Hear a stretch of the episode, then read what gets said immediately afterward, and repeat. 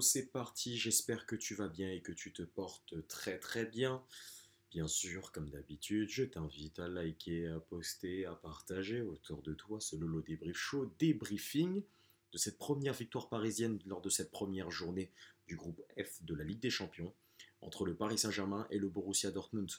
On commence comme d'habitude dans ce débrief. Je vais tout seul aujourd'hui, je ne serai pas accompagné de mes deux acolytes ou peut-être d'un sur deux mais je ne serai tout seul pour ce petit débrief, donc il va pas énormément durer, mais histoire de parler un petit peu à chaud, euh, bien sûr, de cette analyse et de ce que j'ai pu voir, bien sûr, du stade, euh, puisque j'y étais lors de cette belle ambiance au virage Auteuil. Au goal, Gianluigi Donnarumma, Ashraf Hakimi sur le côté droit, dans l'axe Marquinhos Skriniar, Lucas Hernandez sur le côté gauche, Warren Zahir Emery sur le côté droit, du milieu de terrain, Warren, euh, Manuel Ugarte qui va être en numéro 6 et Vitinha qui va l'accompagner devant, Ousmane Dembélé à droite, Randall Colomwani à la place de Gonzalo Ramos et Kylian Mbappé sur le côté gauche. Ce Paris Saint-Germain nous aura plu. Ce Paris Saint-Germain, comme sur ses derniers matchs, aura essayé de convaincre et nous aura plutôt convaincu face à une, équipe du Borussia Dortmund qui est malheureusement assez faible mais ça reste le Borussia Dortmund, donc une équipe qui a de la régularité sur le plan européen ces dernières années. Et aujourd'hui, on aura vu un Paris Saint-Germain qui aura été sérieux. Si on doit aller un petit peu plus dans l'analyse offensive, encore, on a encore ce petit péché mignon à pouvoir euh, ne pas tuer l'adversaire plus facilement et plus rapidement, mais malgré tout, ça a resté très intéressant de voir la possibilité qui a été faite, puisque s'est rapidement décanté en deuxième mi-temps, ou en tout cas dans le tout début de la deuxième mi-temps. On va passer un à un, bien sûr, dans l'analyse des joueurs, de ce qu'on fait d'habitude et ce que je fais d'habitude. Gianluigi Donnarumma n'aura pas été plus inquiété que ça. Il aura été sérieux, euh, à la fois à la relance, là où il nous avait fait peur sur le dernier match, euh, notamment à domicile contre Nice. Mais il aura été sérieux. On aura vu un joueur qui, qui, peut-être revient un petit peu plus en confiance. Attention à l'irrégularité, pardon. Est-ce qu'on pourra voir dans les prochains matchs? Est-ce qu'il va maintenir son niveau d'exigence? Ça, on ne saura le dire. Côté gauche, on va passer à Lucas Hernandez. Lucas Hernandez, qu'est-ce qu'on pourra en tirer? Ben, J'ai envie de vous dire que est-ce que c'est peut-être pas un des braquages de l'année et un des braquages de ce mercato de récupérer un joueur dans l'état dans lequel il était? Et surtout de voir la qualité à la fois défensive et offensive, la propreté dans les relances de ce joueur. Il n'est pas champion du monde pour rien. Ce n'est pas la première fois que je fais l'éloge de ce joueur, moi qui au début étais un petit peu un sceptique quant à son physique, mais il est en train de nous mettre tous d'accord sur le plan offensif, sur le plan défensif, sur le plan de la compatibilité, c'est ce qu'on voit parmi toutes choses et ce qui peut choquer énormément sur le terrain, et ce qui nous fait plaisir, et ce qui me fait plaisir, en fait, c'est qu'on voit un Lucas Hernandez qui se démène sur un côté gauche, là où je pense que lui, dans son cœur, il attend la petite ouverture pour pouvoir s'installer dans l'axe. Et à chaque fois qu'on a fait appel dans l'axe, il n'a jamais été euh, tant mis à l'amende que ça. Il a toujours bien joué. À son poste, on peut dire que c'est peut-être un top 3, top 4 à son niveau en Europe. Euh, que ça soit sur le plan défensif ou même offensif, c'est quelqu'un de très sérieux. Et ça fait plaisir d'avoir un joueur aussi fiable qui revient à un très bon niveau. À voir maintenant ce que ça peut donner, puisqu'en deuxième mi-temps, on a vu qu'il est sorti un peu prudemment, peut-être euh, à la suite euh, d'une peut-être blessure ou d'un coup reçu un petit peu plus tôt dans le match. Quid de sa de peut-être sa titularisation pour le match contre Marseille? Est-ce qu'il sera dans les plans? Est-ce que c'est juste une sortie pour qu'il puisse souffler, lui qui a enchaîné pas mal depuis ce début de saison. En tout cas, très content du niveau de Lucas Hernandez qui aura rassuré sur son côté gauche face à un Marius Wolf, un Niklas Soule et même un Karim Adeyemi qui n'ont pas forcément pesé sur la défense parisienne. Euh, donc gros match, en tout cas bon match de Lucas Hernandez. Dans l'axe, que dire Le retour de Marquinhos aura fait du bien. Là, euh, on est content de voir en tout cas que les erreurs de Luis Enrique ne seront pas répétées et de ce qu'il avait pu faire et de ce qu'il nous avait pu proposer contre Nice. Marquinhos à la relance et à la couverture, c'est quand même deux fois mieux que de mettre Danilo plus Skriniar. Skriniar aura fait un match sérieux, même si physiquement il aura été un petit peu emprunté dans quelques duels et il en aura perdu quelques-uns, mais il en aura remporté la plupart de ses duels. Donc merci en tout cas à Milan Skriniar, merci au sérieux de Marquinhos, puisque ça fait du bien de le voir à ce niveau. Il soulage la défense et là où l'année dernière, avec un Christophe Gatier, il était à combler les 1 contre 1, à combler les manques défensifs, à combler les manques offensifs, eh bien on voit un Marquinhos qui est en train d'évoluer à son propre niveau. Espérons qu'un Karim Benzema ne soit pas sur sa route pour pouvoir lui enlever la confiance et que Marquinhos revienne encore plus, plus, plus, plus à un très très haut niveau et qui va nous emmener peut-être très très loin comme ce qu'il a pu faire à l'époque contre un Leipzig, euh, contre un Manchester City, là où il a pu nous porter lors de grandes échéances européennes avec le Paris Saint-Germain. Sur le côté droit, Ashraf Hakimi. Ashraf Hakimi, où vous le savez très très bien depuis euh, quelques débriefs avec, euh, avec Silver, on est un peu sévère, même si on n'oublie pas que Ashraf Hakimi est quand même très sérieux. Ashraf Hakimi aura conclu d'une prestation aujourd'hui bonne. Euh, il aura été bon, voire très très bon, avec un but, un très beau but. Là où je suis encore tatillon, et je sais, j'en ai pris un petit peu sur Twitter, sur X notamment, et je vous invite à venir me suivre pour avoir des débriefs à chaud, puisque moi je suis parfois dans le stade et je vois des choses qui ne se voient pas forcément à la télé. Mais Hakimi, pour moi, doit continuer encore à progresser techniquement.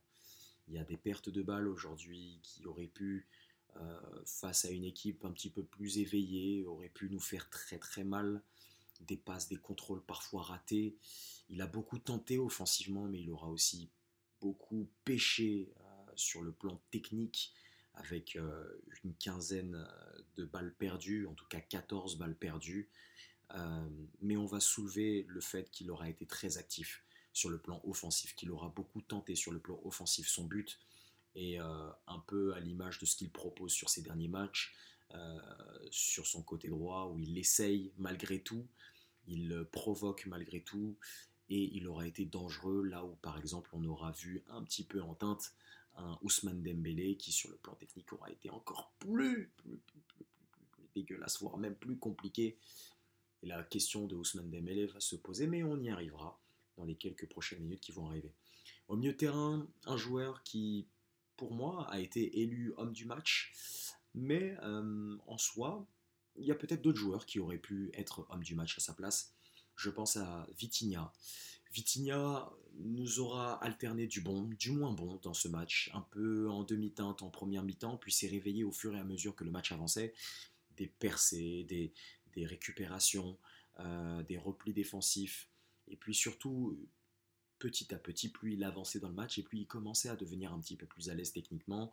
J'ai l'image de, où il sort d'un pressing entre 3-4 joueurs euh, du Borussia Dortmund en deuxième mi-temps.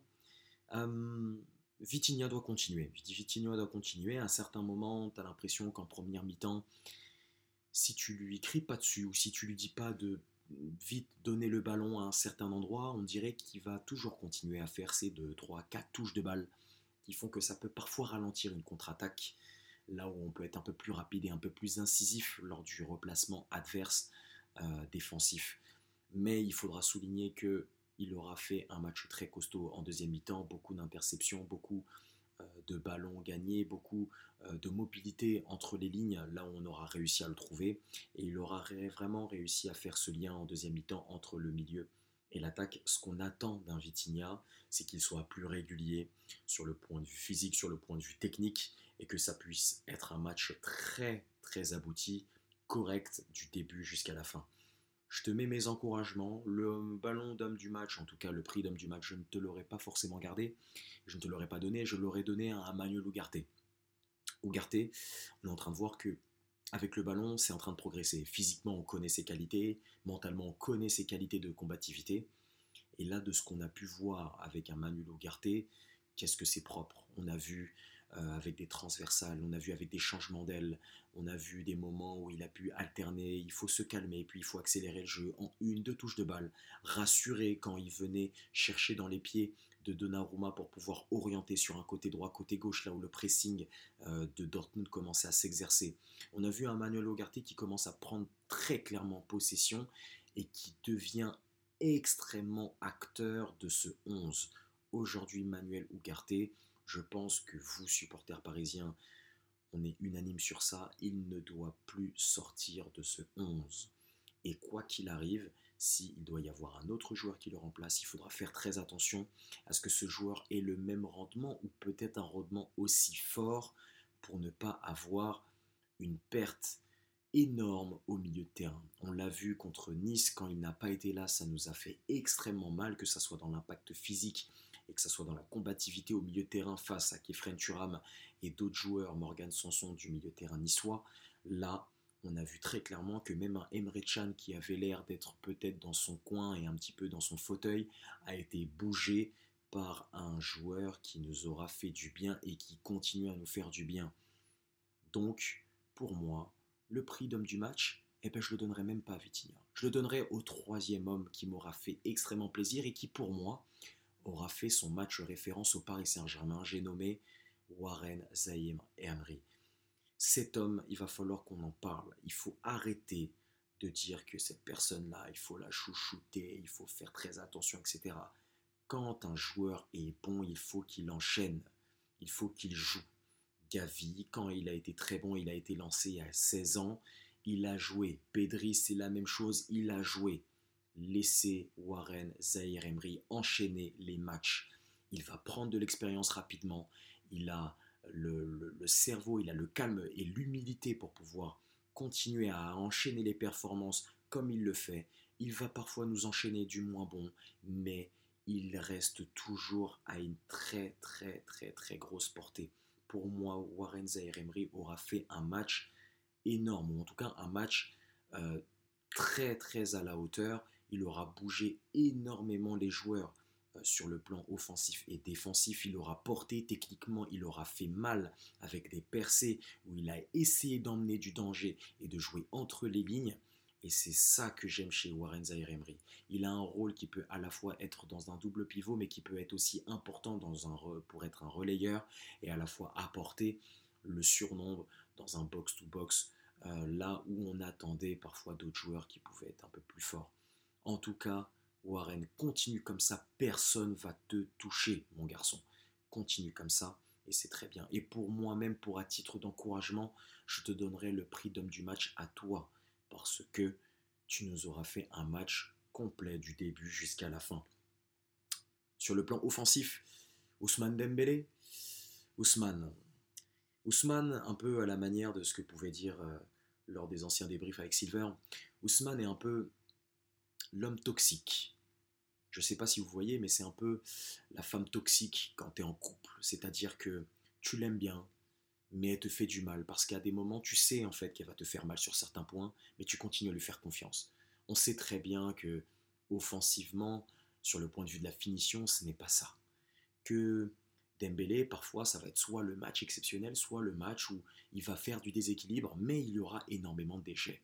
Et on est tombé sur un match aujourd'hui, il aura été moins bon que ce qu'il a produit contre Lens, il aura été moins bon de ce qu'il a produit contre, contre Toulouse, mais Qu'est-ce qui nous fait du bien dans le déséquilibre, dans le 1 contre 1 Qu'est-ce qui fait mal avec ses crochets? Qu'est-ce qui fait mal avec ses débordements?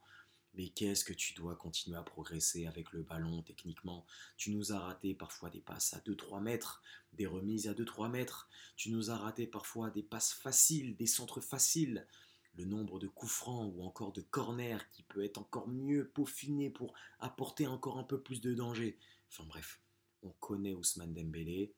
Mais qu'est-ce que ça fait du bien parce que c'est pour ce genre de joueur que tu vas au stade. C'est pour ce genre de joueur où tu te lèves à chaque fois parce qu'il y a une action qui va déséquilibrer quelque chose, déséquilibrer une défense. Et malgré tout, ça fait du bien.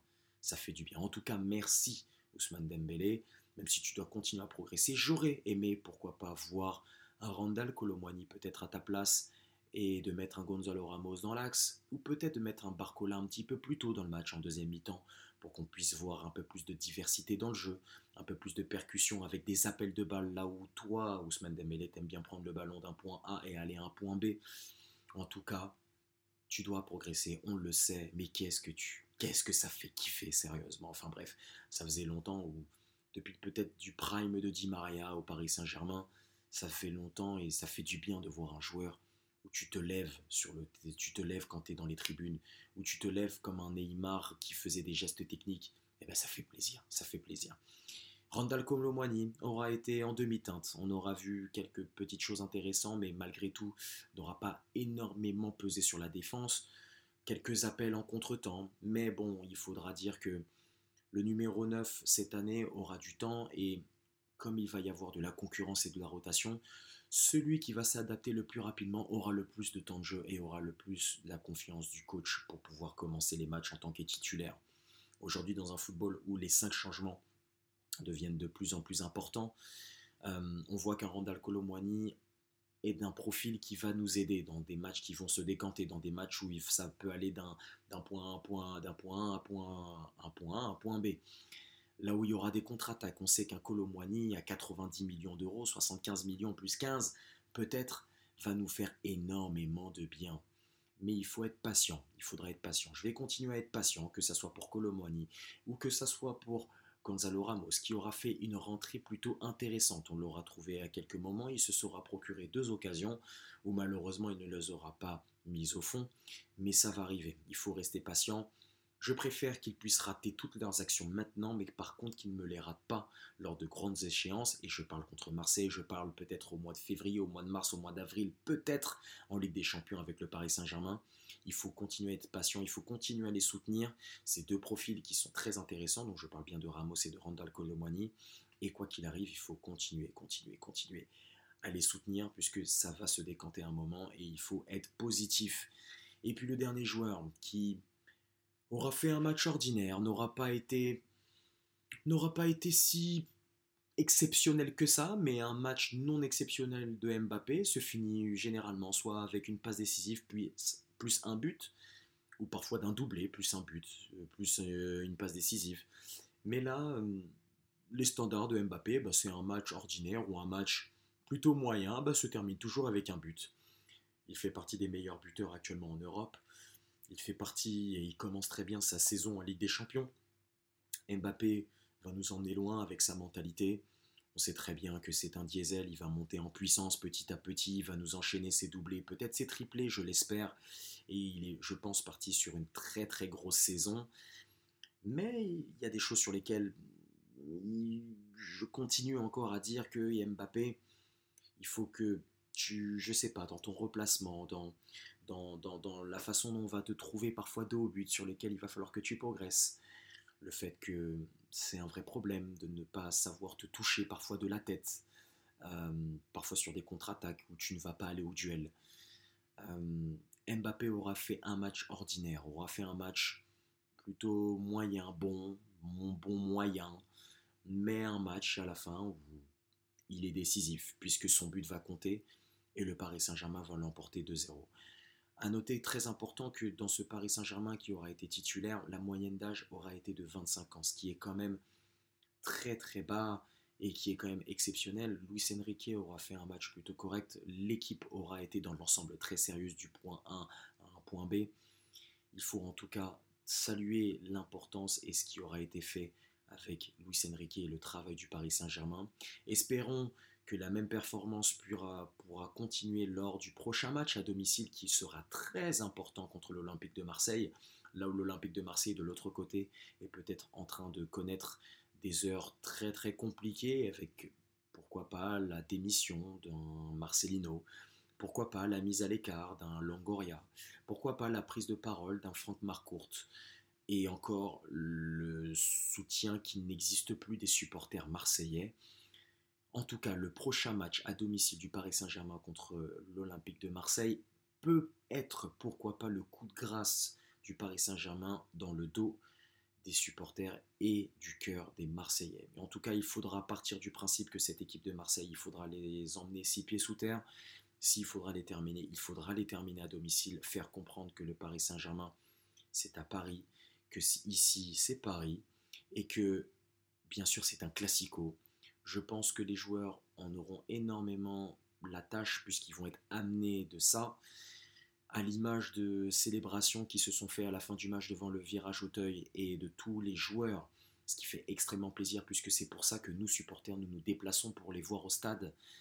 eh ben ça fait quand même plaisir. Ça fait quand même plaisir. En tout cas, match très sérieux du Paris Saint-Germain face au Borussia Dortmund à saluer qui commence très très bien ce début de Ligue des Champions, là où Newcastle et le Milan AC auront fait match nul et auront fait, euh, auront fait 0-0 à San Siro. Eh bien écoutez, il faut continuer comme ça, il faut espérer que les choses puissent s'enchaîner. Merci au Paris Saint-Germain et puis place au Classico. D'ici là, prenez soin de vous. Merci d'avoir suivi ce podcast. Continuez à me soutenir, continuez à nous soutenir, à liker, à partager, à échanger. N'hésitez pas à venir me parler, que ce soit en DM. Si vous souhaitez même intervenir dans le podcast, n'hésitez pas à m'envoyer des messages, que ce soit sur L'Oriel Bemba, sur X ou Twitter, appelé anciennement Twitter, ou sur Lolo Débrief Show, comme ça s'écrit le nom du podcast directement sur Instagram. Je suis disponible, je reste avec vous. Prenez soin de vous et on se voit très très rapidement pour un prochain débrief ou de prochains sujets. En tout cas, d'ici là, ici c'est Paris. Prenez soin de vous. Ciao, ciao.